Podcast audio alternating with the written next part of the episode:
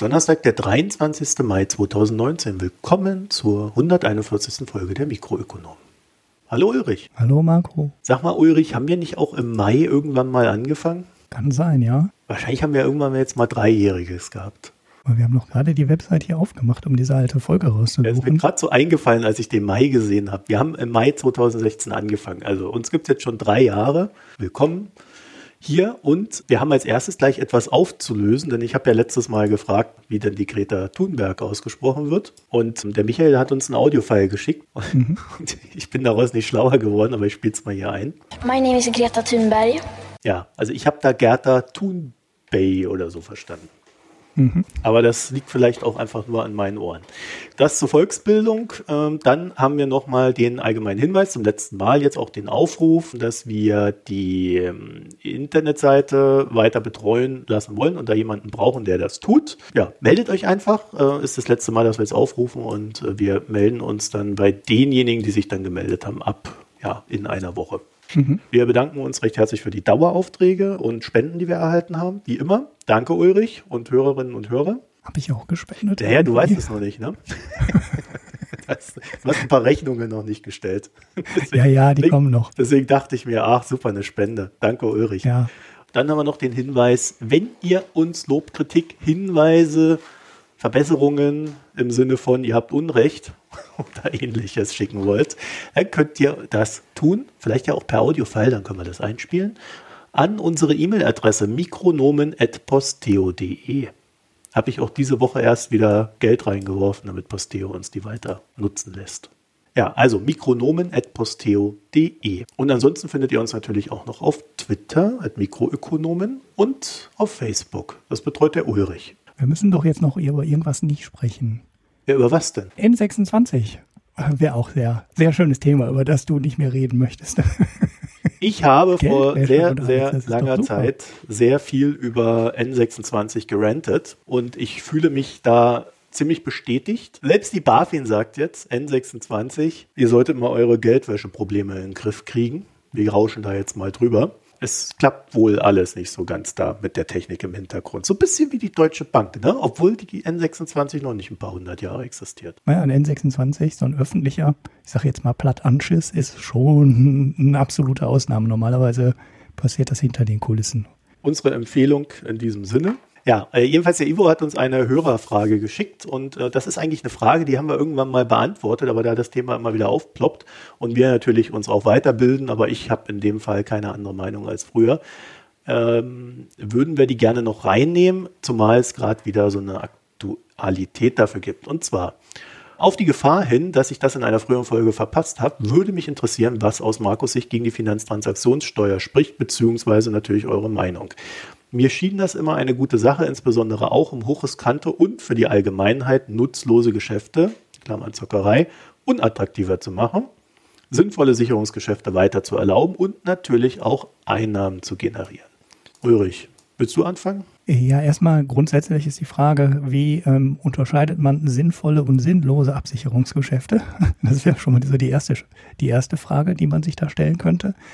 Ähm, und äh, ja, das grundsätzliche Problem bei der Finanztransaktionssteuer ist halt immer, dass äh, kein Geschäft so leicht ins Ausland abwandern kann äh, wie Finanzgeschäfte. Und man im Gegensatz zu anderen Steuern immer im Hinterkopf behalten haben, dass genau das passieren kann. Dass dann halt die Deutsche Bank von Singapur aus ihre Geschäfte macht oder von Hongkong aus oder von New York aus whatever. Und oder demnächst von London aus, weil wenn sie nicht mehr in der EU sind, werden sie die Geschäfte, werden sie die Steuer auch nicht mitgehen und sich dann als ähm, ja, Steueroase in der Hinsicht äh, positionieren. Und das ist meiner Meinung nach das größte Problem an dieser Steuer. Das Geschäft ist sehr leicht zu verlagern. Und man sieht es ja im Handelsgeschäft auch. Die Banken sind halt alle an dem großen Handelsplatz in Europa ähm, in Asien und in den USA. Und sie werden dann noch mehr Geschäfte hinziehen, wenn die die Finanztransaktionssteuer nicht machen und Kontinentaleuropa die Steuer halt nimmt. Das ist eine sehr einfache Geschichte. Ja, ich habe da ja immer eine etwas andere Argumentation, auch wenn ich grundsätzlich ebenfalls kein Freund der Finanztransaktionssteuer bin.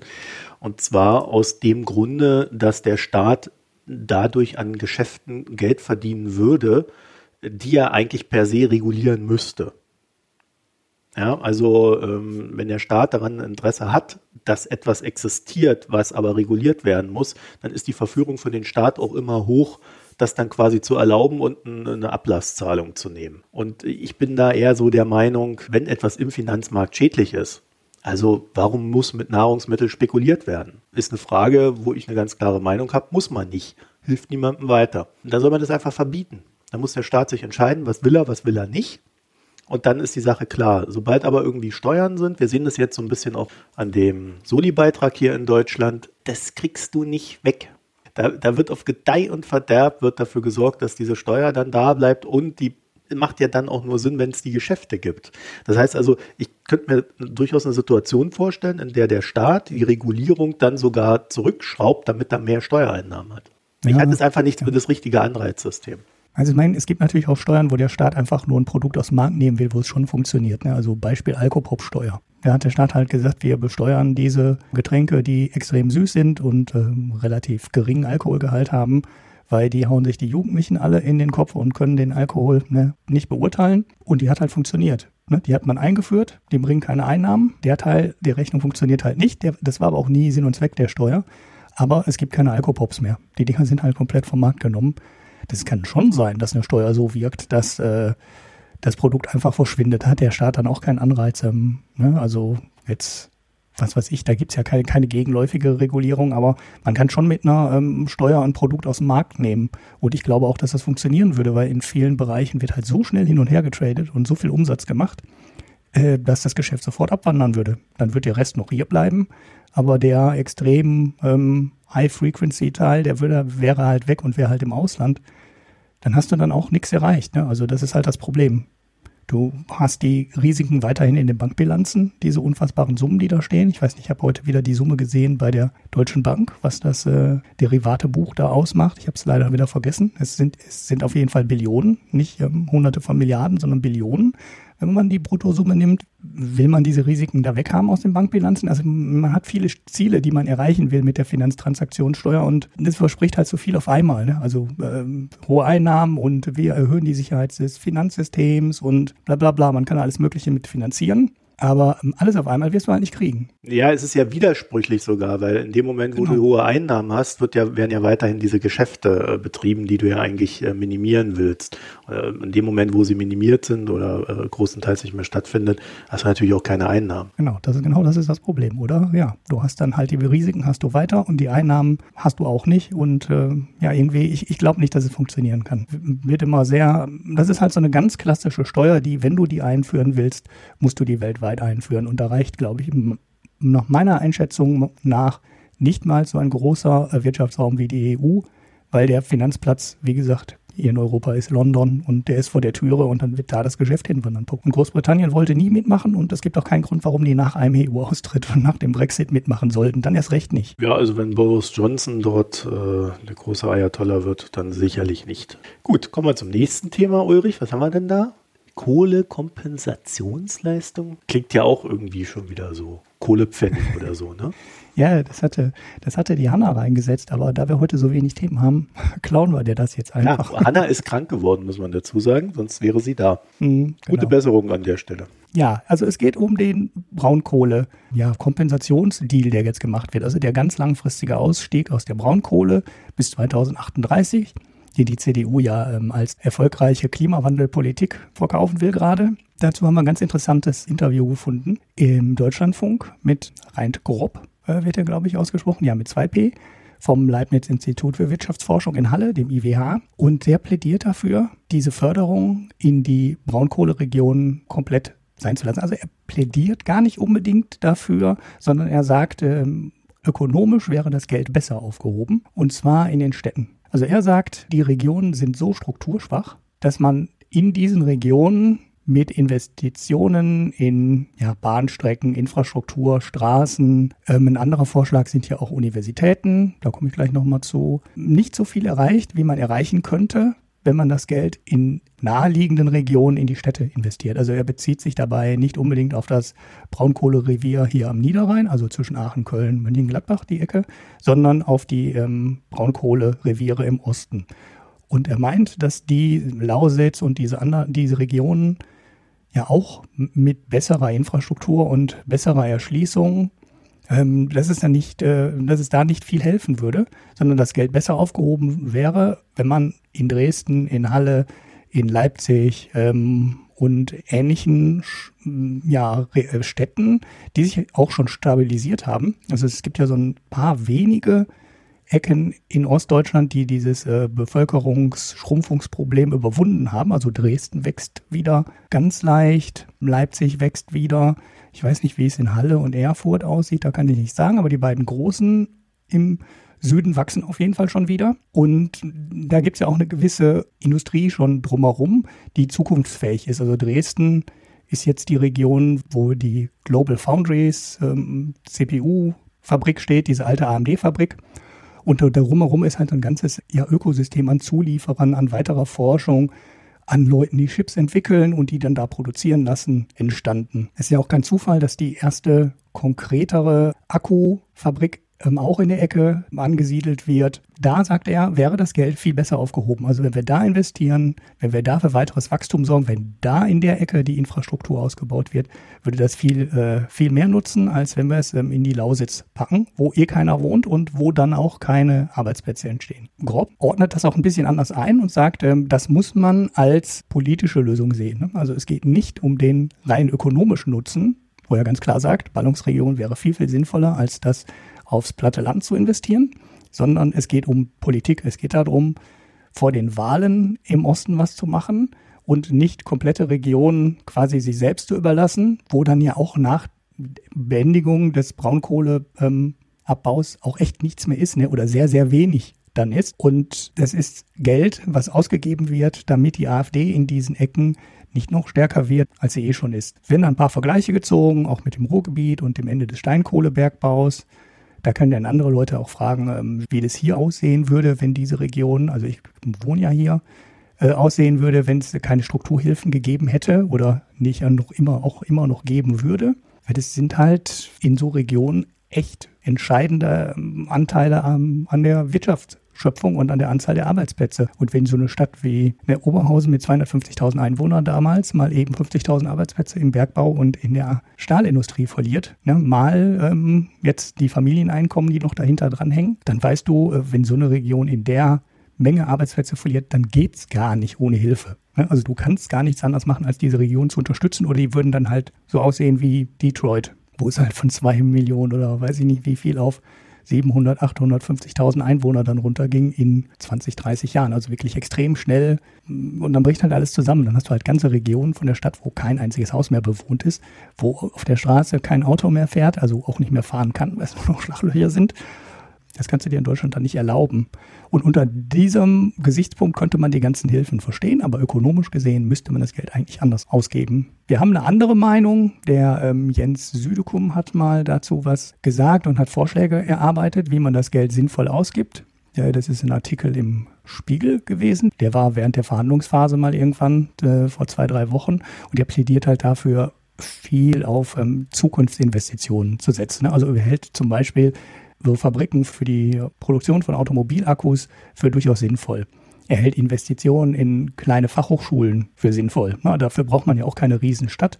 Da reichen ja auch kleinere Städte. Ne? Also Fachhochschulen findest du ja in Deutschland auch in Städten wie Oldenburg. Wie viele Einwohner hat Oldenburg? Oldenburg hat 165.000 Einwohner. Das heißt, in so Städte mit 120, 150.000 Einwohnern kannst du halt problemlos eine Fachhochschule hinpacken und auch eine etwas größere die dann dazu diente, erstens natürlich die Jugend auszubilden und mit Wissen zu versorgen. Das muss ja auch nicht unbedingt heißen, dass die dann in der Region bleiben und da auch einen Arbeitsplatz finden. Aber ähm, es kommen halt auch ein paar Leute von außerhalb, junge Leute von außerhalb, die dann da studieren. Es bleiben ein paar junge Leute in der Region, die dann da studieren.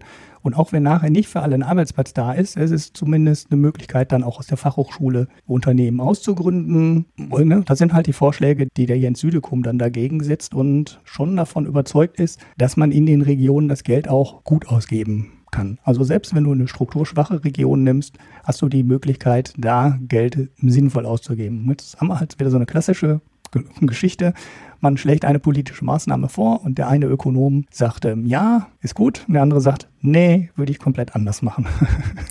und ja, richtig, so, so richtig ähm, überzeugt bin ich auch nicht. Ich ich würde das jetzt grundsätzlich aus Klimagesichtspunkten schon mal anders ähm, einordnen, weil ich halte die, die, die Auslaufzeit für viel zu lang. Also ich würde es schneller auslaufen lassen. Aber es ist natürlich ähm, üblicher, ein üblicher politischer Kompromiss, der an der Stelle gemacht wird. Ne? Man berücksichtigt halt, wie viele Leute wohnen da, was wählen die, wann sind die nächsten Wahlen und ähm, kann ich so Regionen halt wirklich äh, sich komplett alleine überlassen oder muss ich da sowieso irgendwas machen? Und dann kann man jetzt halt auch dafür sorgen, wenn ich sowieso was machen muss, dann ist mehr die, mehr die Frage, wie gebe ich das Geld in den Regionen aus, als soll ich das Geld in den Regionen ausgeben? Also ja, ich glaube, Zukunftsinvestitionen sind immer gut und das ist halt immer auch so ein, ja, ich meine, das kannst du immer in den Ring werfen, wenn du sonst keine Idee hast, äh, schmeißt du halt, sagst du halt, wir investieren in die Zukunft. Wenn ich mir dann angucke, wie in die Zukunft investiert wird von der Politik, dann bin ich immer nicht so ganz überzeugt, dass es dann doch der beste Weg gewesen sein soll. Mhm. Wenn ich mir allerdings angucke, wie im Osten wo wir ja schon viele Kohlegeschichten haben, die nachbearbeitet worden sind, wie damit umgegangen worden ist und auch hier in NRW. Äh, bisher hat ja irgendwie keiner eine Idee, was man mit diesen ganzen Landstrichen macht. Sondern da wird, da wird halt einfach Wasser reingepumpt und dann hast du eine Seenlandschaft. Ja, gut, das Wasser läuft von alleine da rein. Äh, naja, nee, das wird schon ganz explizit zugepumpt, äh, so ja. dass dann auch, äh, das wird dann auch so mit, ne, und irgendwelchen Steinen und Meteoriten und, und du kannst dir Meteoritenparks angucken und dann hast du halt über diese ganzen Landstriche verteilt immer wieder einen See, Meteoritenpark und Kinderspielplatz und also, ja, dann steht dann dazwischen noch irgendwie der größte Kran von irgendwas und das ist sicherlich ganz interessant, das mal zu sehen. Nur immer das damit zu machen, finde ich halt auch ein bisschen komisch. Ich weiß allerdings auch nicht, wie man mit diesen Landstrichen umgehen soll, weil wenn dort nicht mehr gearbeitet wird, dann werden da auch keine Menschen mehr wohnen. Da kannst du Geld reinpumpen, wie du willst. Das wird mhm. nicht passieren. Deswegen bin ich da eigentlich eher radikal und sage, äh, lass den Markt Markt sein und äh, unterstützt lieber die Leute da, wo sich woanders ein neues Leben aufzubauen. Und da musst du dann halt noch irgendwie für die, die nicht weg wollen, so ein bisschen Infrastruktur vorhalten und es dann da langsam, ja, im wahrsten Sinne des Wortes aussterben lassen. Aber wenn nichts da ist, ist halt nichts da. Ja, dann gibt es sicherlich äh, größere Städte, da musst du dann was tun, Cottbus oder so, ja, wenn wir das mal nehmen. Da müsste man dann gucken, ob man da irgendwelche Ansiedlungen machen kann. Aber äh, auch hier, ne, wir haben ja gerade im Solarbereich gesehen, dass das eben nicht funktioniert. Also wenn der Chinese die Dinger halt wesentlich äh, billiger herstellt, dann kannst du zwar als, als äh, Erster, der das tut, vielleicht noch einen Vorsprung erzielen, aber irgendwann geht das alles platt, weil Produktion ist in Deutschland eigentlich das Ding. Und selbst wenn wir wieder Produktion in Deutschland haben, wenn dann die automatisierten Fabriken dann da irgendwo rumstehen, äh, dann werden die auch vielleicht nicht unbedingt in Cottbus oder Umgebung stehen, sondern an Standorten, wo sie besser irgendwo alles hinverteilen können. Da fällt mir wieder Leipzig ein. Also das kannst du gar nicht gut regeln. Du kannst nur mit dem ganzen Geld, was du da drauf wirfst, kannst du das nur abmildern. Also das, was die Leute äh, ertragen müssen im langsam geführten Niedergang. Und da ist dann die mhm. Frage, ob du das halt tust. Also das ist ja jetzt, wäre jetzt so eine klassische Diskussion, die man mit äh, Riso führen müsste, der ja sagt, das ist alles ganz schlimm, äh, dass das überhaupt am Leben erhalten wird. Äh, wir brauchen das ja gar nicht und, und weg damit. Ja, aber das sind halt Menschen. Menschen, die ein Leben haben, die äh, auch vielleicht eine Verbundenheit zu dem Ort haben, an dem sie wohnen und die kannst du nicht einfach so behandeln. Klimaangst hin oder her, du musst halt irgendeine Lösung für die finden. Und da wird es dann halt schwierig und das verhandelt Politik. Also ich kann sagen, ich habe weder aus einer ökonomischen Sicht noch aus einer politischen Sicht habe ich da eine gute Lösung. Und so sehen ja auch diese ganzen Kompromisse aus. Sie sehen nicht nach einer guten Lösung aus. Ja, es gibt halt auch keine richtig gute Lösung dafür. Ne? Deshalb muss man diese ökonomische ähm, Einschätzung von dem Professor, ist er, glaube ich, grob. Ja gut, er ist Leiter, der wird wohl auch Professor sein. er ist Professor, ich habe es gestern noch nachgeguckt.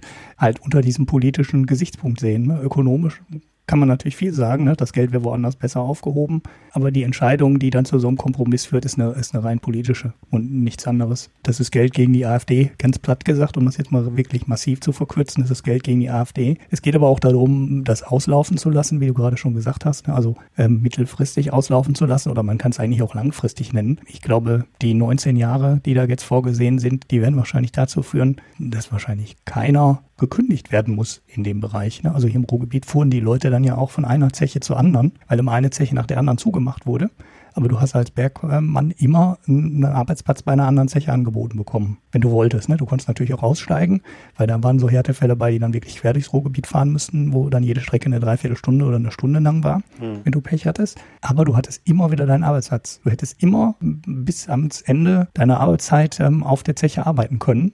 Und das wird da hinten wahrscheinlich dann ähnlich gemacht, weil bis 2039 ist halt viel Zeit, das sind nochmal 19 Jahre und dann hast du am Ende vielleicht nochmal 5 Prozent der jetzigen Beschäftigten, äh, den du dann ja einen Vorruhestand oder sowas anbieten musst. Aber der, der Rest muss nicht aufhören zu arbeiten, sondern wenn du 25 bist, ne, plus, naja, gut, 25 reicht nicht, aber spätestens wenn du jetzt 35 bist, dann reicht das ja. Dann reichen die 19 Jahre aus, um dann da durchzukommen bis ans Ende, bis du die in deinen Vorruhestand dann ziehen kannst. Ja, das ist dann dieses langsame Auslaufen. Ne? Das ist natürlich das Angebot, was du den Menschen machen kannst. Und ich würde aus politischer Sicht auch fast argumentieren, was du denen machen musst.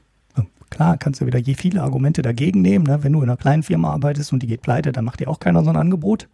Aber das ist halt der große Vorteil, wenn du, bei, wenn du in so einem großen Laden arbeitest, der auch irgendwann mal eine politische Bedeutung hattest, ne, wie der Steinkohlebergbau oder der Braunkohlebergbau. Ja, es ist ja, ja, sogar noch ein bisschen komplizierter, weil du natürlich, weißt du, der hat ja in diesem Video, jetzt, jetzt reden wir ja doch über das Video, das wäre eigentlich so, ein, so ein Ding gewesen, wir reden nicht über Rezo, ja, aber ich. Jetzt habe ich ja N26 an der Stelle vorgeschlagen. also, äh, was er ja in seinem Video da gesagt hat, war ja, das sind ja nur 20.000 Arbeitsplätze. Ja? Mhm. Also, wenn du dir das anguckst, ich habe da so aus der, der Erfahrung der Vergangenheit äh, verschiedene Sachen äh, im Kopf dazu. Also, es sind nur 20.000 Arbeitsplätze, über die wir da reden. Das Problem, erste Problem ist, äh, da sind ganze Dörfer betroffen. Wenn du das von heute auf morgen wegmachst, hast du mehrere Dörfer, also nicht nur mehrere, viele Dörfer, die einfach mal von heute auf morgen einen Großteil ihrer Arbeitsplätze weg haben. Mhm. Wenn du das mal vergleichst mit so einer Abwanderung von einer US-Kaserne aus Deutschland, das hatten wir ja letztens, äh, nicht letztens, aber vor ein paar Jahren hatten wir das ja mal. Da haben sie dann im Deutschlandfunk die ganzen Bäcker, die um die Kaserne darum war, immer vorgeführt und die haben dann in, äh, in, ins Mikro geheult, dass sie keinen Abnehmer mehr für ihre Brötchen finden. Also waren wirklich Bäcker. Und das zeigt halt, dass natürlich nicht nur diese Leute arbeitslos werden, die kriegen dann Arbeitslosengeld, dann später rutschen sie in Hartz IV, wenn man äh, nichts anderes für sie hat, sondern da geht natürlich auch die, das, was nebendran an Infrastruktur ist, im Bach runter. Mhm. Die Steuereinnahmen von den Dörfern, äh, dann geht natürlich äh, alles, was noch ein bisschen irgendwas verkauft dort, geht platt und ähm, dann kann sie als nächstes die Straßen nicht mehr erhalten, die Leute müssen in die Stadt und so weiter und so fort. Ist ein Riesending. Ja, und gleichzeitig natürlich, wie vorhin schon gesagt, Heimat. Ja, Leuten geht Heimat verloren. Ist nie schön. Das wird natürlich dazu führen, wenn das passiert, dass da eine sehr große Unzufriedenheit in diesen Landstrichen nach oben kommt. Und ich weiß nicht, ob, ob, wir das immer mit der AfD argumentieren müssen. Ich glaube, dass wir das nicht müssen, weil äh, meine feste Überzeugung ist, dass man einfach anhand der Menschen argumentieren muss. Also da sind Menschen, die haben ein Problem und äh, wir sollten als Gesellschaft dafür sorgen, dass wir das äh, so gut wie möglich lösen. Jetzt kann man natürlich fragen, und das wäre dann mein Ansatz, können wir das Problem wirklich nur dadurch lösen, dass wir bis 2038 diese Kohlegeschichte da weitermachen? Könnte man mhm. das nicht anders lösen?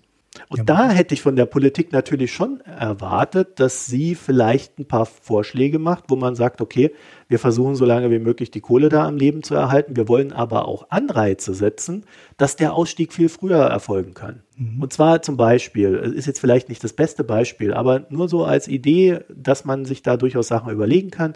Man kann äh, Umschulungen anbieten für diese Leute, man kann Anreize ähm, anbieten, wenn sie irgendwo hinziehen, wo Arbeitsplätze gebraucht werden, äh, zum Beispiel im Anschluss an die Schulung. Man kann das dann fördern mit irgendwelchen Mitteln. Also man, weil das wird ja auch getan. Ne? Es gibt ja subventionierte Arbeitsplätze in diesem Land. Warum macht man mhm. das dann nicht für die, die da umgeschult werden, ja, äh, dass die dann halt äh, etwas anderes tun? Dass man zumindest mal dafür sorgt, dass weniger Arbeitsplätze im Kohlebereich betroffen sind auf Dauer und dadurch dann auch vielleicht weniger produziert werden kann. Natürlich ist das für die Unternehmen nicht geil. Ne? Und das ist dann natürlich äh, der Part, der da geschrien hat, wir wollen das so lange wie möglich laufen lassen. ja, das sind natürlich die Unternehmen die dann wiederum sagen, ja, wenn ihr uns das abschaltet, dann verklagen wir euch und dann ähm, müsst ihr Geld bezahlen. Und da würde ich mich halt fragen, ist uns das vielleicht als Gesellschaft nicht einfach auch dieses Geld wert?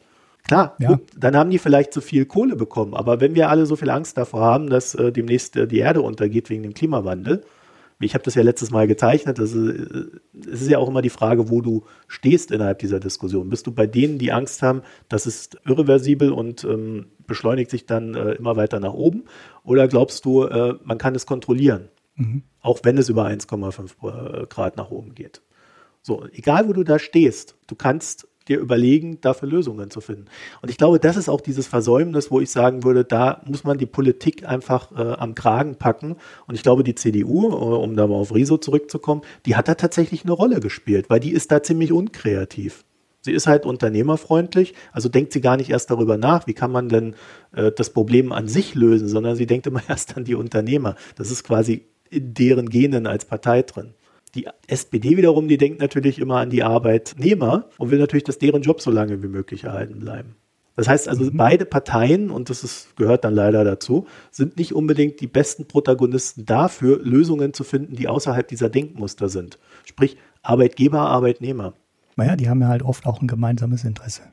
Genau, da kommt es dann nämlich mhm. zusammen. Und das ist das Geile. Deswegen funktioniert nämlich diese große Koalition auch so gut oder gleichzeitig auch so schlecht. Weil am Ende haben die ein, ein gemeinsames Interesse, dass es den Unternehmen gut geht, damit sie die Leute beschäftigen können. Mhm. Da hat natürlich, wenn du in Zukunft denkst, und Zukunft ist erstmal immer Gesellschaft, Zukunft ist nicht, geht es den Unternehmen gut, haben wir genug Arbeitsplätze, sondern Zukunft ist erstmal, funktioniert unsere Gesellschaft. Und dann ist die Frage hinten dran, äh, funktioniert sie weil wir genug Arbeitsplätze haben, weil wir so große Unternehmen haben und so weiter. Vielleicht gibt es aber auch andere Möglichkeiten.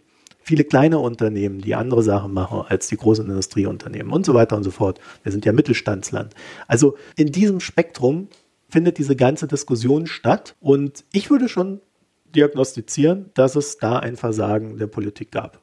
Und ich glaube aber, und das ist für mich äh, so ein bisschen das, das Ärgernis an der ganzen Sache, ich glaube, dass die Grünen auch nicht besser gewesen wären weil ich bei den Grünen immer sehr viel in Sachen Regulierung und das müssen wir so und so machen. Ich sehe aber nicht wirklich eine Kreativität in der Herangehensweise, wo man auch mal sagt, okay, da kaufen wir jemanden raus, einfach des Umweltschutzes wegen. Naja, also an der Stelle bringen die halt auch nicht die Vorschläge. Die hätten wahrscheinlich die Braunkohleförderung früher eingestellt und äh, das Geld dann schneller ausgegeben oder möglicherweise sogar noch mehr Geld ausgegeben, könnte ich mir auch vorstellen. Oder die, das ganze Problem auch anders gelöst, also anders angegangen. Wir haben ja jetzt wieder so eine komplett politische Einigung ohne Markt. Ne? Das heißt, der Staat hat jetzt beschlossen, äh, wann wer wie an welchen Gruben aus, ähm, aussteigt und wie viel Geld dafür bereitgestellt wird und und und. Man hätte aber auch einfach sagen können, wir machen eine CO2-Steuer von 40 Euro die Tonne und zack, wären alle Braunkohlekraftwerke unrentabel gewesen. Und dann hätte der Staat gar kein Geld zur Verfügung gegeben. Man hätte auch so Nummern machen können. Ne? Oder man siedelt halt ein Dorf um, ohne die Braunkohle unten runter abzubauen. Hätte man ja sowieso gemacht nach dem Motto und man legt das Dorf in die Nähe von Leipzig oder Dresden. Man baut da einfach ein neues und äh, ja, da gibt's halt auch die Arbeitsplätze. Ne? Ich glaube, in Dresden ist die Arbeitslosigkeit und in Leipzig sind die Arbeitslosenquoten bei 5,6, also das heißt, die haben da ja eine fast Vollbeschäftigung. Da hätte man ja auch noch viel radikaler rangehen können. Ob es jetzt die richtige Lösung ist, kann ich dann, kann ich dann auch nicht sagen, aber es ist natürlich das Schöne, wenn du in der Opposition bist, ne, oder wenn du so ein YouTuber bist oder so ein Podcaster wie wir, dann kannst du halt einfach Sachen fördern, ähm, fordern, ohne da eine Lösung für präsentieren zu müssen. Was für die Grünen jetzt halt auch einfach. Die sind ja da und irgendwo an der Regierung beteiligt und die können einfach mal sagen, äh, ja, das ist zu langsam und wir hätten das anders gemacht, aber eine Lösung für die Menschen brauchst du natürlich trotzdem. Ja, ich finde es ja auch sogar richtig, äh, ab und zu mal einfach das so rauszuhauen, was so der Unmut ist, weil dann, äh, du, du, man sieht ja, dass es zu einer Diskussion führt. Die Einzelnen, die daran wiederum nicht teilnehmen, sind äh, CDU und SPD lustigerweise. Mhm. Also das Ding wurde jetzt, glaube ich, irgendwie über 5 Millionen Mal gesehen, habe ich vorhin gelesen. Also äh, äh, gehört, nicht gelesen. Das wird, wird wahrscheinlich der Bruchteil nur bis zum Ende gesehen haben, aber ähm 5,9. Ich habe es übrigens ganz gesehen. Ja, ich auch. Ja. Dem Rudi Bachmann gesagt hat, äh, dass er hätte nur fünf Minuten ausgehalten, habe ich gesagt, so, das war Motivation genug. Jetzt gucke ich mir das Ding zu Ende an. Ich fand es echt gut gemacht. Natürlich ist es ah, ist das fies, verkürzend und polemisch manchmal und einseitig. Ähm, aber mein Gott, das muss er erstmal bringen, so eine Nummer über fast eine Stunde so hinzukriegen. Ähm, also mich hat es nicht genervt. Ich würde jetzt auch nicht behaupten, dass auf Twitter viel bessere Diskussionen laufen. Ja? da ist ja jetzt auch nicht unbedingt immer der Tiefgang vorhanden. Ja. Also von daher, äh, glaube ich, ist das schon ganz okay. Also ich glaube, das reicht dann auch als unser Kommentar zu der ganzen Geschichte. Man, man kann dieses ganze Ding ja so auseinandernehmen. Ne? Aber äh, ich finde, das, was ich gerade eben gesagt habe, darüber habe ich so auch noch nie nachgedacht. Dass man natürlich auch mal ganz anders daran gehen kann, weil wir sind ja auch immer in unseren, naja, A führt zu B und B führt zu C und dann ist es halt so. Aber äh, da auch mal anders dran zu denken im Sinne von, naja gut, lass es uns doch einfach mal lösen, egal was es kostet, zum Beispiel, ja, gerade wenn man so diese äh, Untergangsgefühle ähm, hat, äh, da muss man dann halt auch erstmal hinkommen, auch wenn es völlig unökonomisch ist in dem Fall. Ne? Es wird dann ökonomisch oder rational, nennen wir es mal rational, äh, in dem Moment, wo du halt glaubst, das ist das Einzige, was hilft. Das war dem Ulrich seine kleine war schon lang. Kleinen Ding da, das wir fünf Minuten besprechen wollten. Dann würde ich sagen, machen wir Huawei. Ja, Willst du da anfangen? Oder? Also die Lage spitzt sich zu. Der Handelskrieg Oh, spitzt sich zu. Oh, dramatisch.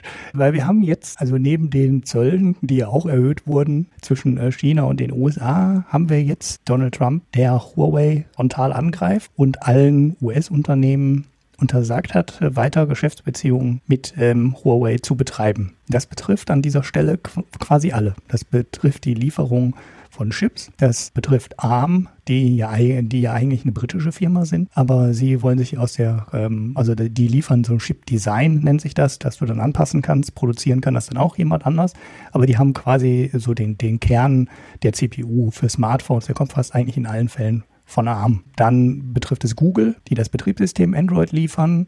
Und auch wenn es in China so Android-Versionen ohne die offiziellen Google Stores gibt und die offiziellen Google Services geht, ne, also geht es vor allem um den App Store, äh, um den App Store, also der heißt ja Play Store bei Google und ähm, Google Maps, ähm, Gmail, die ganzen Kalenderdienste und so weiter, die kann man alle theoretisch ersetzen. Das war früher auch relativ einfach, das zu machen. Heute ist es ziemlich aufwendig geworden, weil das alles sehr, sehr tief im freien Teil von Android äh, verdrahtet ist und das wirklich schwierig und aufwendig ist, äh, das alles zu ersetzen. So eine Firma wie Huawei, die könnte das theoretisch. Praktisch ist es aber in der kurzen Zeit, in den 90 Tagen, die jetzt als Übergangsfrist einberäumt wurden, die übrigens am Anfang nicht vorgesehen waren, die dann aber relativ schnell von US-Seite gesagt wurden, oh ja, ihr kriegt nochmal 90 Tage Übergangszeit, weil sonst wäre halt alles zusammengebrochen, es hätte keine Security-Updates mehr gegeben, gar nichts mehr und ähm, jetzt hat man erstmal so eine 90-Tages-Übergangsfrist da einberäumt. Auf jeden Fall ist Huawei, die ja de facto nur Smartphones mit Android verkaufen. Kann sein, dass sie noch so ein paar ganz billige Phones innerhalb von China verkaufen, aber auf dem Weltmarkt haben die nur diese Android-Telefone komplett abgekoppelt. Sie werden jetzt halt bestimmte Chips nicht mehr bekommen. Das kann auch um den Modem-Chip gehen, ne, also der die Verbindung zum 4G-Netz herstellt. Bei 5G wird Huawei das wahrscheinlich alles selber machen. Und äh, das geht um die CPU. Möglicherweise geht es sogar um noch andere Bestandteile und es geht halt um die gesamte ähm, Software. So, jetzt muss Huawei überlegen, wie sie darauf reagieren. Wie ich gerade schon gesagt habe, das geht. Es ist aber sehr, sehr aufwendig. In China machen das ein paar Firmen. Das war auch früher ein ziemlich großer Markt, der ja vor so, ich sag mal so grob so fünf Jahren waren in China mindestens ein Drittel der Android-basierten Telefone mit ja, so einem Derivat von Android. Dann hat Google aber irgendwann die Lizenzbedingungen angezogen und hat vor allem Herstellern untersagt, gleichzeitig diese Android-Fork-Telefone zu verkaufen und diese offiziellen Android-Telefone zu verkaufen. Und ja, ich weiß nicht genau, wie sie es umgesetzt haben, aber es hat dazu geführt, dass der Marktanteil dieser geforkten Android-Versionen in China deutlich gesunken ist. Ne, vielleicht sind die Lizenzen auch billiger geworden. Die waren auch früher, war es ja immer kostenlos, dann kostete das wieder Geld, dann wurde es wieder billiger. Das ist alles in Hin und Her und das weiß man auch nie ganz genau, ob das in Europa und den USA und China gleich behandelt wird oder ob es da Spezialbedingungen gibt.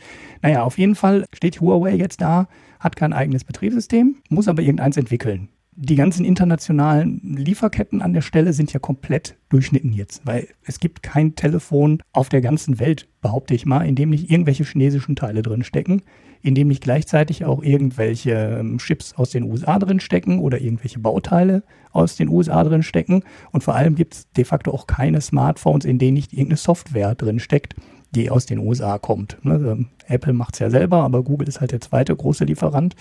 Und wenn du jetzt in diesem Handelskrieg drinsteckst zwischen China und den USA, ja, dann hast du ein Problem, egal wer du bist, ne? Weil ich rechne damit, dass äh, Huawei irgendwie reagieren muss. Ich weiß jetzt auch gar nicht, wie man diesen Konflikt auflösen soll. Ne? Also, was ist die Forderung der USA an der Stelle? Mir ist äh, ähm, die ganze Lage so ein bisschen kompliziert. Also bei dem Zoll konnte ich ja noch verstehen, was die USA damit erreichen will. Ne? Oder auch in dem Zoll, ja, Krieg ist es ja noch nicht. Ne? In den Zollauseinandersetzungen mit Europa ist ja relativ klar, was Trump erreichen will. Europa nimmt auf ähm, US-PKWs 10% Zoll, die Amis nehmen nur 2,5% Zoll in die andere Richtung. So, da möchten, da soll halt eine Angleichung kommen. So, da kann ich ja noch äh, verstehen, was das Ziel der ganzen Geschichte ist. Aber bei der Sache weiß ich jetzt ehrlich gesagt nicht, was soll China oder was soll Huawei machen, damit der Trump auf diese Einschränkung verzichtet. vielleicht sollten wir mal die Sachen zusammenschmeißen. Also wir haben es ja auch drin, weil ich so das Gefühl habe, man müsste mal versuchen zu gucken, was überhaupt alles so da drin steckt. Und, und, ich glaube, eine große Auffälligkeit entdeckt zu haben, und die ist, das ist aber auch bekannt, dass in den USA die Stimmung gegenüber China durch alle Parteien hinweg, also egal, ob das die Demokraten sind, die den Trump, also auch die linken Demokraten, die den Trump äh, Impeachment und sonst was anhängen wollen, äh, bis hin zu den härtesten Republikanern, alle sind sich einig, wir müssen China stoppen. Also das ist wirklich dort Common mhm. Sense. Es gibt kein oder ganz wenige, die sagen, oh, lass uns doch nett zu den Chinesen sein, sondern das geht richtig in Sachen draufhauen. Diese Verhandlungen, die Trump da hatte mit den Chinesen, die waren so ruhig, dass ich mich ohnehin gewundert habe, warum die so ruhig ist. Aber interessanterweise ist jetzt schon zum zweiten Mal, als ja, es quasi ich will jetzt nicht mal den New Yorker nennen, aber äh, der New Yorker ist da irgendwie so ein ganz guter Indikator. Immer wenn der New Yorker äh, so ein, zwei Artikel raushaut in Sachen, ähm, Trump ist so nett zu den äh, Chinesen und äh, die manipulieren den da und äh, der ist viel zu nett und so weiter. Das war vor den ersten Verhandlungen so.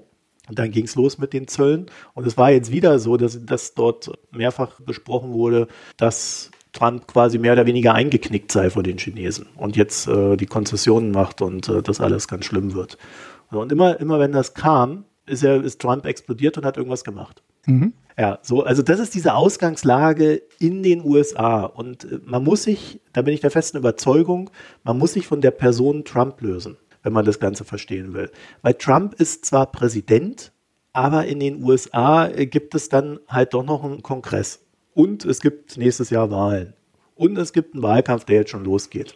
Also das ist eine hochkomplexe Lage und nach dem, was ich da so gelesen habe, ist eins der größeren Probleme in China wohl, dass die sehr viele Analysten haben, die sich sehr gut mit Trump auskennen, aber eher weniger gut mit, mit dem Kongress und wie das halt so alles dort läuft in den USA. Ja, also mhm. äh, das ist wohl eine gewisse Schwierigkeit. Jetzt ist es halt so, dass die Gemengelage an sich, glaube ich, schon mittlerweile recht komplex ist. Und zwar in dem Sinne, dass durch diese aufgehitzte ähm, Lage in den USA natürlich auch viel mehr mit reinspielt als die reine Zollverhandlung. Es geht nicht nur darum, wir machen Zölle auf euch und dann äh, macht ihr Zölle auf uns und am Ende einigen wir uns auf irgendeinen Vertrag, sondern es gibt das südchinesische Meer, in dem äh, China recht aggressiv Inseln aufbaut und dadurch die Anrainerländer mehr oder weniger verschreckt. Und die USA fahren dort ständig mit ihren Schiffen durch, äh, ähm, Freedom of Navigation nennen sie das dann, um zu zeigen, ja, also auch wenn ihr hier eure künstlichen Inseln aufbaut, das ist völkerrechtlich alles nicht gültig, wir dürfen hier durchfahren. Ja, es gibt ja da diese 12-Meilen-Grenze und dann gibt es ja, glaube ich, nochmal eine 200-Meilen-Grenze mhm. vor Land und da, wo dann halt dein Land ist, da kannst du das, wenn du da eine Insel irgendwie sechs Meilen da vor deinem Land hast, dann hast du dann gleich nochmal ein paar Meilen mehr. Und wer dann da durchfahren will, der tangiert ja quasi deinen Bereich. Und das ist dann sicherheitstechnisch alles problematisch. Da geht es dann also quasi um die Handelsrouten. Also nur mal so ganz grob im Kurzen, damit klar ist, worum es da geht. Also da kappeln die sich. Dann haben wir das Problem, dass Huawei ja tatsächlich bei 5G technisch führend ist. Also ich glaube, das ist auch völlig umstritten, dass die so ein, zwei Jahre technisch voraus sind vor der Konkurrenz. Mhm. Mehr unumstritten. Du hast gerade umstritten gesagt, ja. Äh, unumstritten, ja. Mhm. Darüber streitet sich keiner. So, das heißt, äh, die Amis haben tatsächlich eine große Angst, dass jetzt alle überall diese 5G-Masten von Huawei äh, einkaufen und die Technik, die dahinter steht. Und äh, dadurch China quasi Zugriff auf alle Gespräche hat, was ja, muss man ja dann fairerweise auch sagen, immer so ein bisschen so eine Domäne der USA und dieser sogenannten Five Eyes war, also dieser fünf, Geheim, fünf Länder, fünf Geheimdienste, die sehr viele Gesprächsdaten gesammelt haben oder auch noch sammeln und dann auch äh, automatisiert auslesen. Ich habe da letztens irgendwie gehört, die sammeln, die sammeln fast alles, aber irgendwie war es 1,1 oder 0,1, das weiß ich nicht mehr. Prozent davon wird dann wirklich äh, verwertet. Ja, weil das mhm. dann über die Metadatenanalyse dazu führt, dass, ah ja, das interessiert uns näher. Das auch nochmal so zum Hintergrund. Dann hast du da natürlich die Chinesen, die dann dadurch ähnliche Fähigkeiten erlangen könnten und dann natürlich auch über diese, diesen technischen Vorsprung, den man ihnen nachsagt in Sachen ähm, künstliche Intelligenz, noch eine viel größere Bedrohung darstellen für, für die USA, weil daher dann gefühlt, oh, wenn die da weiter sind als wir, dann können die auch viel besser mit den Daten umgehen und so weiter und so fort. Ja? Wir hatten das Thema, glaube ich, mal in einer Folge. Das muss ich ja langsam überlegen. Das hatte ich gar nicht so geplant, hier so eine, so eine kleine Liste zu machen. China ist sehr gut darin, Unternehmen groß zu züchten. Und es gab in den letzten Jahren auch innerhalb Chinas eine sehr starke Bewegung weg von der Förderung der Marktwirtschaft hin zur Züchtung großer Staatskonzerne. Mit denen wiederum China dann hinaus in die Welt geht. Mhm. Und sich Technik einkauft, sich Know-how einkauft, sich aber auch Märkte erschließt. Und davor haben natürlich alle anderen eine gewisse Angst. Dagegen kommst du mit normalen Industrieunternehmen im Regelfall nicht an. Du brauchst dann wiederum auch für deine Unternehmen, und das ist ja der Hintergrund dieser ganzen Industriepolitik von, von Altmaier und Co. Also es war ja nicht nur Altmaier, dahinter steckte ja auch Merkel und AKK. Also das war absolut ein CDU-Ding, aber auch ein SPD-Ding. Daher kam dann auch dieses Bedürfnis, quasi dem, mit dem Staat die eigenen Unternehmen zu stützen, damit die da nicht untergehen. Also sowas wie Siemens weltweit. Ja, jetzt könnte man immer so weitermachen. Ne? Seidenstraße. China baut halt einen Transportweg auf, mit dem sie ganze Märkte erschließen können, der dann aber natürlich auch von China dominiert wird. Wir hatten das Thema in den letzten Folgen in Sachen Finanzierung. Da haben die Amis natürlich Angst, dass sie Einfluss verlieren. Und so weiter und so fort. Also es gibt noch mehr. Ich habe jetzt nicht alles nennen können. Und der Punkt ist, die USA wollen es stoppen. Mhm. Also ganz schlicht, wir wollen, dass das aufhört in der Form. Und dann ist die Frage, wo, wozu führt das? Also äh, wie können die sich überhaupt noch mit China einigen? Wenn sie jetzt die Lizenz da bei Huawei wegnehmen, dass äh, US-Unternehmen mit denen Geschäfte machen dürfen, dann fehlen äh, Huawei, wie du ja schon richtig gesagt hast, auf einmal ein paar Lizenzen und sie können nicht ad hoc einfach mal so ein eigenes Betriebssystem anbieten. Jetzt sagen mhm. sie natürlich schon, das haben wir bis nächsten Frühjahr fertig. Ja, wenn das ähnlich gut programmiert ist wie die 5G-Technologie von denen, dann will ich kein Nutzer dieses Systems sein. Mal böse mhm. formuliert. Ne? Du weißt, worauf es hinausläuft. Das sind größere Investitionen, in, zu denen Huawei jetzt gedrängt wird. Sie können nicht einfach eigene Chips entwickeln, äh, weil die wären viel, viel schlechter als das, was gerade auf dem Markt ist. Ja, das ist der Teil, der wahrscheinlich noch am einfachsten ist. Also da hake ich kurz ein, weil die haben schon eigene Chips. Nein, haben sie nicht. Haben sie nicht. Das stimmt nämlich nicht. Die Chips, die Huawei hat, die beruhen auf der ARM-Technologie. Ja gut, das beruhen alle. Ja, und deswegen ist es so frappierend für Huawei, dass ARM jetzt sagt, wir können nicht mehr. Weil dadurch sind die Chips, die Huawei hat, am Arsch. Die müssen das komplett neu entwickeln. Das wird eine Rieseninvestition und natürlich wird China sagen, wir unterstützen euch. Wir haben ja mal die Beteiligungsverhältnisse da etwas näher betrachtet. Also es ist unserer Meinung nach ja kein mitarbeitergeführtes Unternehmen. Aber das ist natürlich die Problematik und jetzt kann man natürlich sagen, das tut erstmal weh, aber Natürlich werden die irgendwann ein funktionierendes Betriebssystem haben. Natürlich werden die irgendwann ihre eigenen Chips haben, die dann auch so eine Leistung bringen wie die mit der ARM-Technologie und so weiter und so fort. Das heißt, die USA bringen die jetzt in eine Situation, wo die Chinesen sagen, wir müssen Autarkie erlangen und die mhm. Investitionen da reinschießen und es kostet einen Haufen Geld. Das heißt, die werden ihre BIP-Verschuldung dann wieder hochfahren und so weiter und so fort. Jetzt ist natürlich die Frage, die wir uns beide sicherlich dabei stellen, wird es so laufen, dass China und die USA sich vielleicht doch einigen auf etwas, was bei beiden dazu führt, dass der Zustand wie er vorher war, wiederhergestellt wird. Weil ich glaube nicht, dass es ausreicht, dass China einfach sagt, naja, dann kaufen wir halt äh, irgendwelche äh, landwirtschaftlichen Dinge mehr bei euch ein und dann ist die Sache erledigt. Ich glaube, da geht es halt einfach um mehr. Was man ja nicht vergessen darf, China ist, und das vielleicht noch als letzter Punkt äh, zur Ergänzung von der Liste vorhin, äh, China ist ja äußerst aggressiv darin, geistiges Eigentum von US-Unternehmen zu klauen, auch von Deutschen. Es traut sich dann nur immer keiner was zu sagen. Das heißt also, das geht dann schon so Richtung eines kleinen Krieges, der da bei den USA gesehen wird. Und das ist jetzt aber die große Frage. Können die sich auf etwas einigen?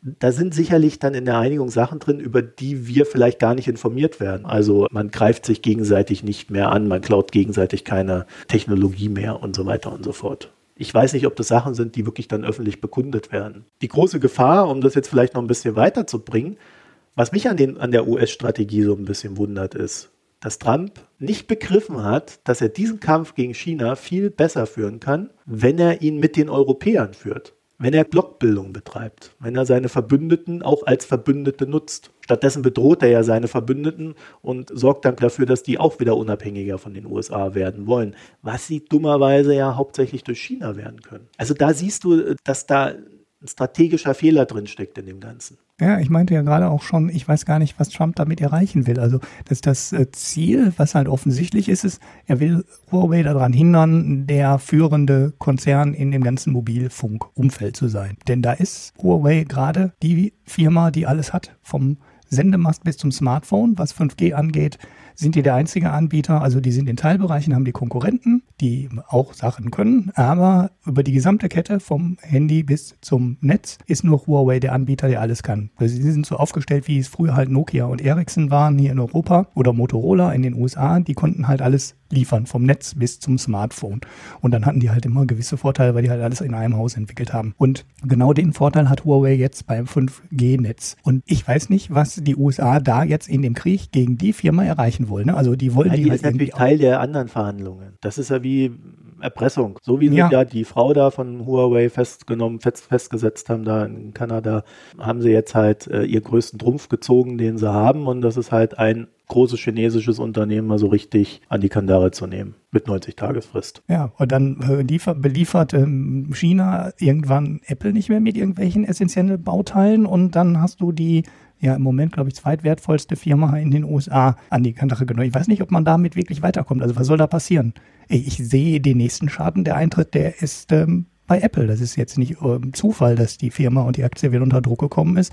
Oder denk an meine Lieblingsfirma Tesla, die gerade in China eine Fabrik baut, der, auf der jetzt auch ein Dach drauf ist. Wie soll ich sagen? Ähm, dann haben die vielleicht da auch anderthalb oder zwei Milliarden für eine neue Fabrik in den Sand gesetzt, weil die aus irgendwelchen Gründen sagen, puh, du kriegst jetzt keine Akkus mehr. Und dann haben die da eine Fabrik Ja, ich glaube, stehen. das Ziel, Ulrich, ist tatsächlich eine Blockbildung. Allerdings ist Trump derjenige, der die Blockbildung versaut. Mhm das ist so ein bisschen für mich das, was ich nicht kapiere. Weil Trump, beziehungsweise ich kapiere es schon. Ich glaube, Trump möchte die Blockbildung durch Zwang erreichen, weil es halt ein Typ ist, der gerne alle erpresst. Mhm. Das ist aber insofern dämlich, als dass der Westen in Anführungszeichen ja eigentlich schon ein Block war, mhm. der durch die Erpressung jetzt äh, auseinandergebracht wird deswegen ist das alles ein bisschen kontraproduktiv. Aber es, es wird natürlich schon darauf hinauslaufen. Die äh, USA haben jetzt zum Beispiel angefangen äh, zu überlegen, Drohnenproduktion, egal welche Art, das sollte nicht unbedingt in China erfolgen. Ja klar, bei Militärdrohnen mhm. denken wir uns das alle. Ja, warum sollten wir die in China bauen?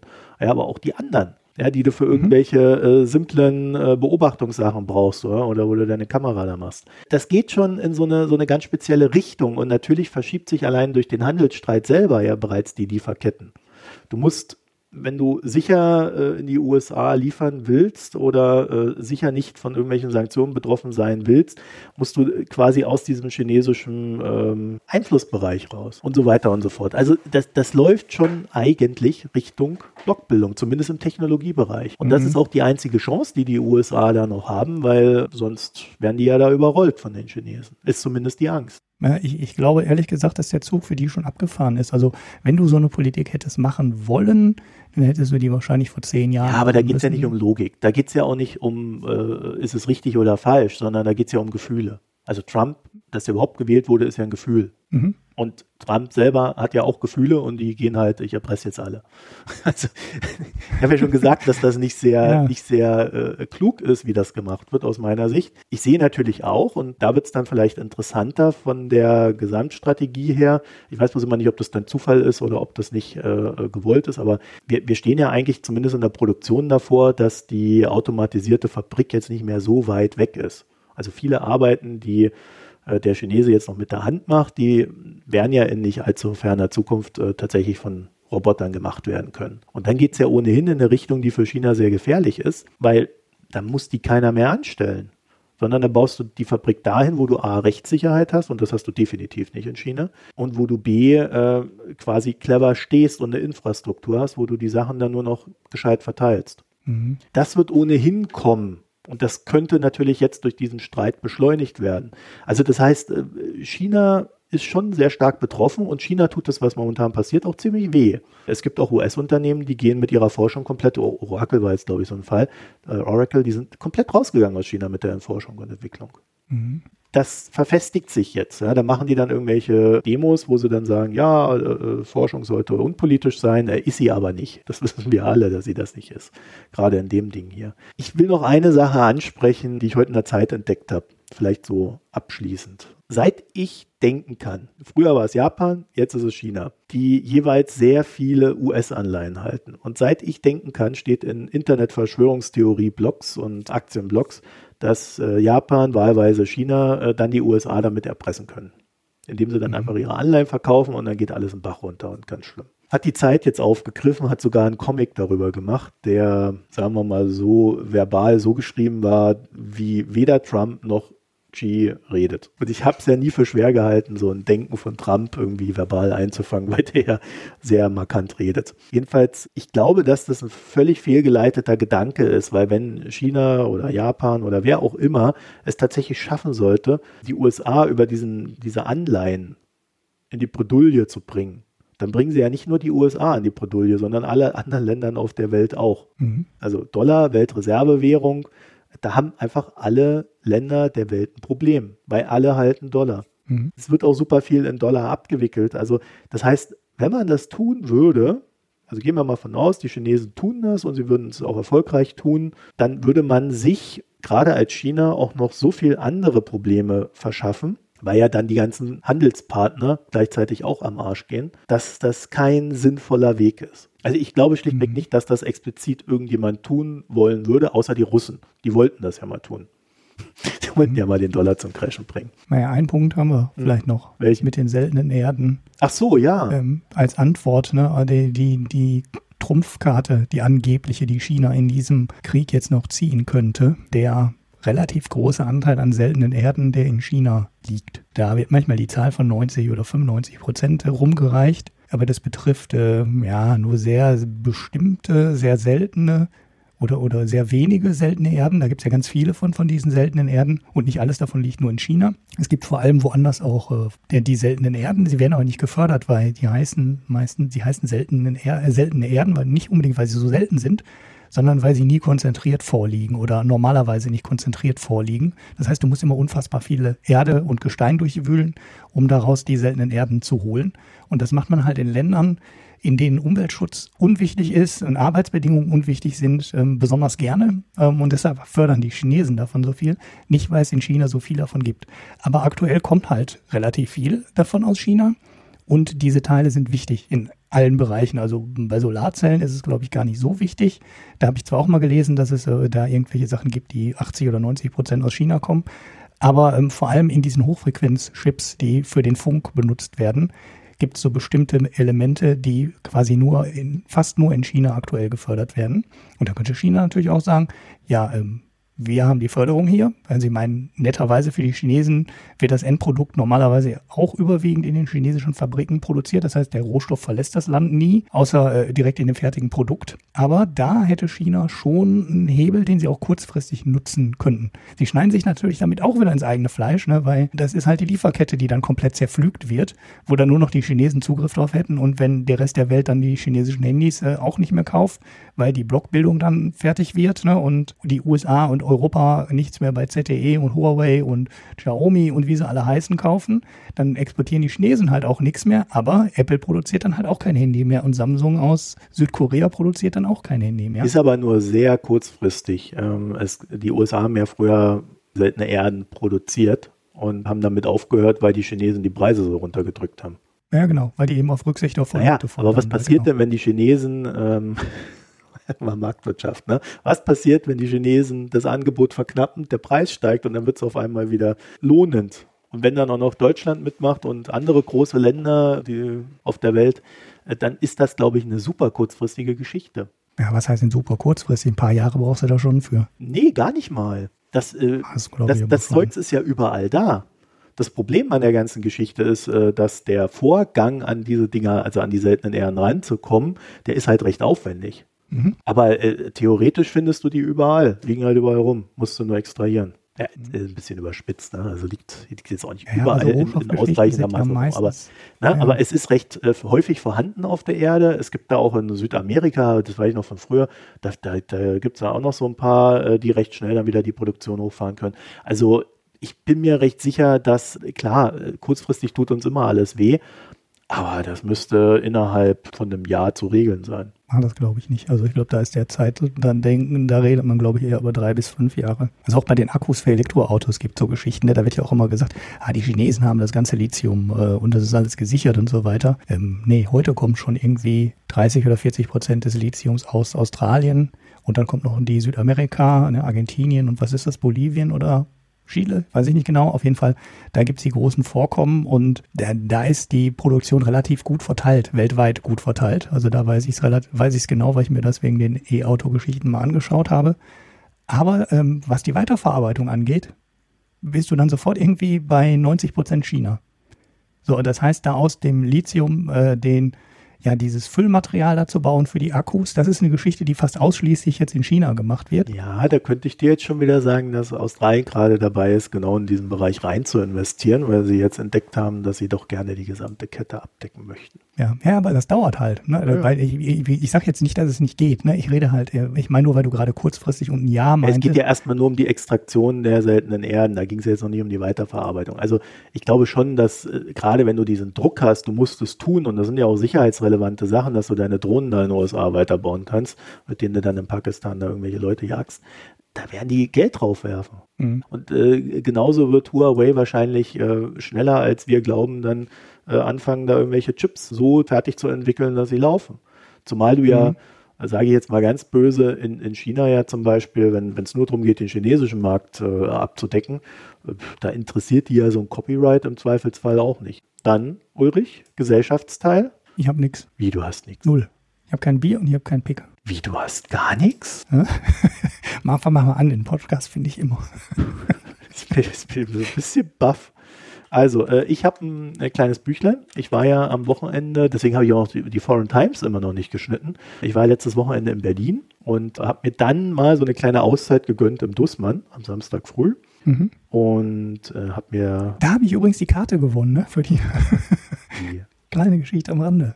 In dem Preisspiel habe ich die Karte ah. für die Republika gewonnen. Im Kultur Kaufhaus, wie heißt das ja, ne? Kulturkaufhaus Dussmann. Ah ja, ja gut. Ich will jetzt nicht sagen, dass ich so viel Geld dagelassen habe, dass die Karte wieder finanziert wäre bei denen.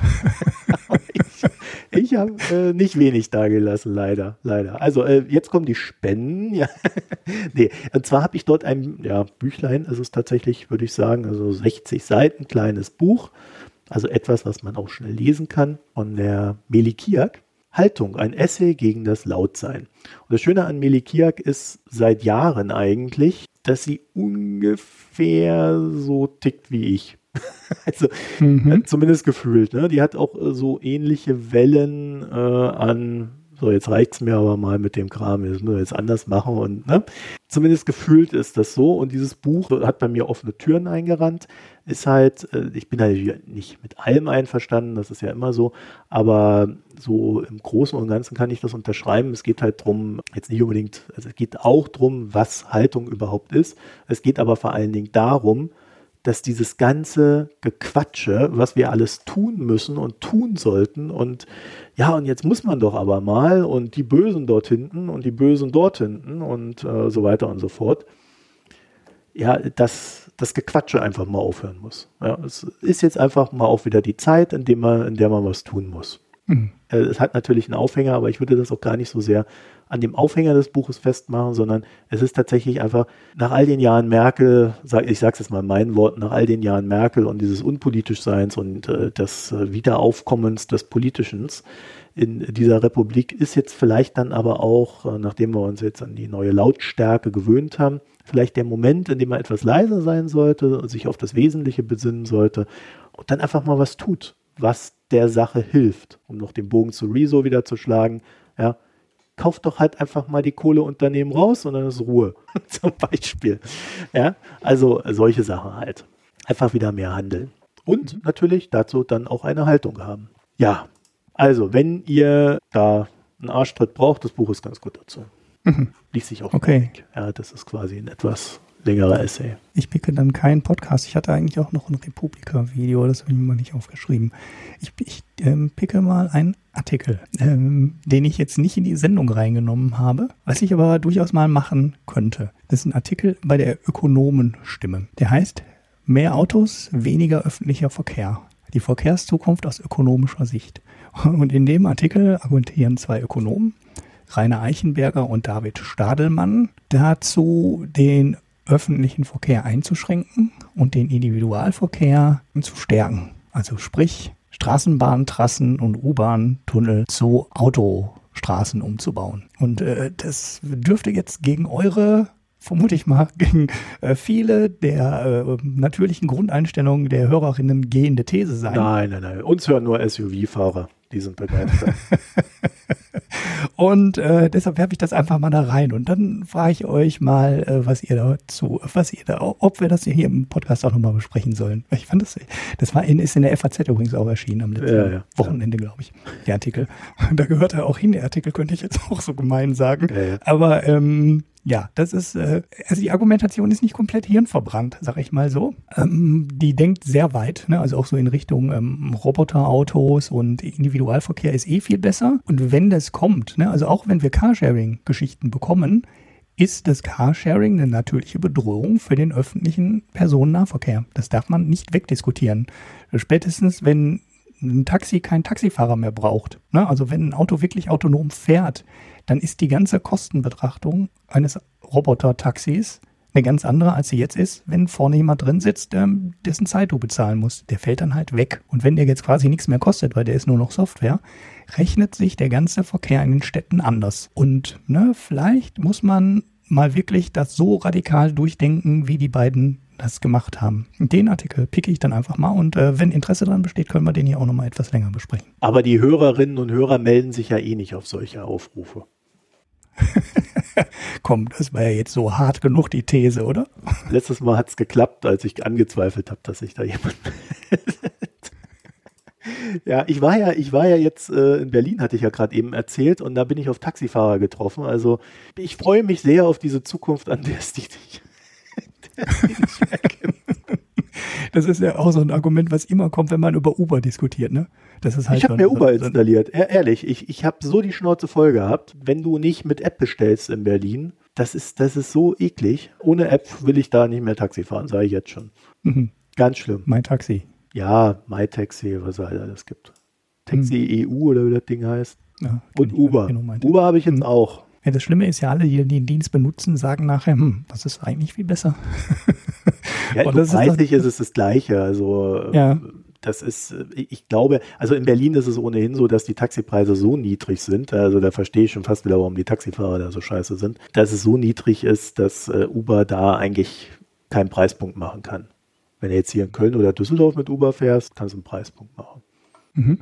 Das sehe ich schon. Bier hast du auch nicht, hast du gesagt? Nein. Vielleicht habe ich ja ein Bier. Ich muss nur in meiner ähm, schlauen. Ja, also ich habe ein, also es nennt sich Vier Vogelpilz. Aha. Weiß nicht, ob okay. du davon schon mal gehört hast. Nein, das hört sich jetzt aber sehr hipsterig an. Äh, äh, natürlich. ich habe das hier aus dem Craft Beer Laden, mhm. den ich, äh, den ich hier um die Ecke habe. Ja, ich wollte mal gucken, äh, wie das, wie das so bewertet ist, bevor ich euch was dazu erzähle, weil, weil ich kann es auch anders machen. Also ich fand es jetzt, ja, wie man sagen würde, solide. mhm. kann man trinken, ist jetzt aber auch nicht irgendwie. Hier schreibt es einer sehr schön. Schönes Etikett, aber relativ flaches Bier. Nett gesagt süffig, aber ich würde eher sagen, ja, es ist ähm, etwas geschmackslos. Etwas geschmackslos. Äh, geschmacklos. Naja, geschmacklos mhm. ist es auch nicht. Wie sagt man denn das? Geschmackslos, ne? Charakterlos. Charakter. Mein Gott, weiß ja, dem Bier fehlt der Charakter. Mhm. Mir fällt jetzt übrigens gerade ein, ich habe doch ein Bier getrunken, was ich noch nicht gepickt habe. Und zwar das von dem Heiko, was du auch schon, auch schon mal hattest, das äh, Berner Münchi. Da hatte ich dir doch auch eine Flasche von mitgebracht und ich glaube, da hattest du es schon vorgestellt. Ich hatte es schon vorgestellt, ja. Also noch mhm. abschließend, ähm, ich, ich würde dieses Vier Vogelpilz so in die Kategorie Festbier einkategorisieren. Und äh, ich bin jetzt nicht so der große Freund von Festbieren, wie ihr wisst, und deswegen nicht so ganz meins. Mhm. So, jetzt zum Berner Münchi. Ja, dieses Berner Münchi helles Bier. Ich glaube auch, äh, hm, ja, weiß ich nicht, war es Export oder Ale-artig, ist auf jeden Fall, glaube ich, ist auf jeden Fall kein Pilz. Also nicht äh, pilzig gehopft, relativ schwach gehopft, hm, ganz gute süffig, kein überragendes Bier, ähm, auch nicht so süffig wie jetzt meine Lieblingsbiere sind. Ein helles, naturtrübes, kann man gut trinken, ist aber jetzt, ähm, sag mal, nicht, ähm, also hat keine Geschmacksnoten, die jetzt irgendwie überraschend wären, weder in diese süffige Richtung, noch dass es irgendwie zitronig wäre oder besonders hopfig wäre. Kann man sehr gut trinken, würde ich nie Nein sagen, wenn mir das äh, in der Kneipe jemand ausschenkt. Ist aber jetzt auch nicht, äh, nicht herausragend. Eher so, so sieben von zehn Punkte, würde ich sagen. Ja, Wenn also man es da habe stehen hat. Ich hab mal kurz rausgesucht, was ich dazu gesagt hatte. Festbier, das keinem wehtut und mit Geschmack geizt. Mit Geschmack geiz. Okay, das hast du dann als Zusammenfassung da reingenommen. Ja, also geizen würde ich jetzt auch nicht sagen, aber ähm, ja, wir, wir trinken halt schon so ähm, außergewöhnlichere Biere, ne? also die dann auch echt manchmal ziemlich extrem in bestimmte Richtung ausschlagen. Und das ist halt so ein, so ein solides, ähm, ja, ist es nur, wenn Naturtrüb, es ist halt kein Pilz, Naturtrüb ist ein Kellerbier, ich weiß es nicht. Aber man kann es gut trinken, aber wenn man in Bern ist, dann trinkt man es wahrscheinlich auch, weil es das überall gibt und dann beschwert man sich auch nicht, weil es ist halt ein gutes Bier, aber ähm, ja, das muss man halt nicht durch die Welt schicken. Ich glaube, so ein Bier kannst du in jeder Region einfach bekommen. Also das, das kriegst du halt überall lokal so ein ähnliches Bier, was so die ähnliche Qualität hat und ähnlich gut ist. Und ja, dann muss man sich halt auch, muss man halt auch nicht aus der Schweiz sich schicken lassen. Trotzdem, Heiko, danke. Eigentlich so ein Viervogelpilz, ne? Ja, ja, das ist, äh, das ist was ganz, ganz, ganz Tolles, so ein Viervogelpilz. Ich meine, das hat ja nicht mal so einen vernünftigen Namen hier, Münchi, was auch immer das heißt. Vielleicht kann der Heiko uns das nochmal sagen. Hey, das Trotzdem muss danke für das Bier. Du musst Das war, vorsichtig sein. Nicht, dass du dir da Feinde machst. wieso? Ja, aber ich weiß ja nicht, was es heißt. Es ist ja irgendwas Schweizer Lokal, Dingsi, Dingsiges da jetzt so. Ja, deswegen sage ich ja, lieber vorsichtig sein. Nicht, dass man dann am Ende wieder irgendeine Volksgruppe beleidigt, die dann auf Twitter über dich herfällt. Das geht ja heutzutage schnell. Ja, wir werden es vielleicht nie erfahren, was Münchi heißt. Ja, in dem Sinne sind wir dann am Ende angekommen. So, was haben wir denn noch am Ende? Ja, also, ihr wollt jetzt empört über unsere Ausführungen zu Huawei. Wir hatten da letztes Mal, als wir drüber gesprochen haben, haben wir ja gleich auf Twitter da so einen ganz empörten Typen gehabt. Also, wenn du jetzt empört bist über unsere Ausführungen zu Huawei oder irgendwas anderem, dann gehst du auf www.mikroökonomen.de und dort kannst du dann diese Folge kommentieren und dich mit netten Worten äußern. Ah, ich weiß jetzt auch, Ja? was Münchi heißt. Toll, ne? Was denn?